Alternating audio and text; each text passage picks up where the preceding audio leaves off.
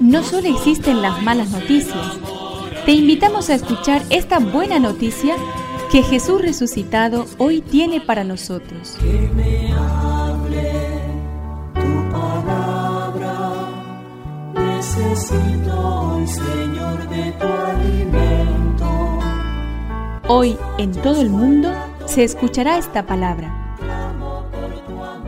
Mateo 17 del 14 al 20. Cuando se reunieron con la multitud, se acercó a Jesús un hombre y cayendo de rodillas le dijo, Señor, ten piedad de mi hijo que es epiléptico y está muy mal. Frecuentemente cae en el fuego y también en el agua. Yo lo llevé a tus discípulos, pero no lo pudieron curar. Jesús respondió, Generación incrédula y perversa, ¿hasta cuándo tendré que estar con ustedes? ¿Hasta cuándo tendré que soportarlos? Tráiganmelo aquí. Jesús increpó al demonio y éste salió del niño, que desde aquel momento quedó sano. Los discípulos se acercaron entonces a Jesús y le preguntaron en privado, ¿por qué nosotros no pudimos expulsarlo? Porque ustedes tienen poca fe, les dijo.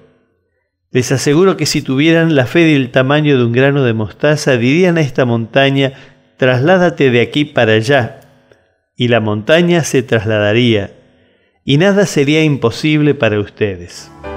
Que me tu espíritu, necesito Según los evangelios, Jesús tenía la costumbre de retirarse a un lugar apartado para orar al Padre. Lo hacía de noche y a solas, pero también durante el día seguía en comunicación con Él. Cuando se acercaba a los enfermos, pedía por ellos, los bendecía en su nombre y les contagiaba su adhesión al Padre. Los discípulos no pueden curar a un endemoniado. Jesús les explica la razón. Tienen muy poca fe. Este es nuestro problema. Tenemos muy poca fe. Si nuestra fe creciera, podríamos curar y hacer el bien a más personas.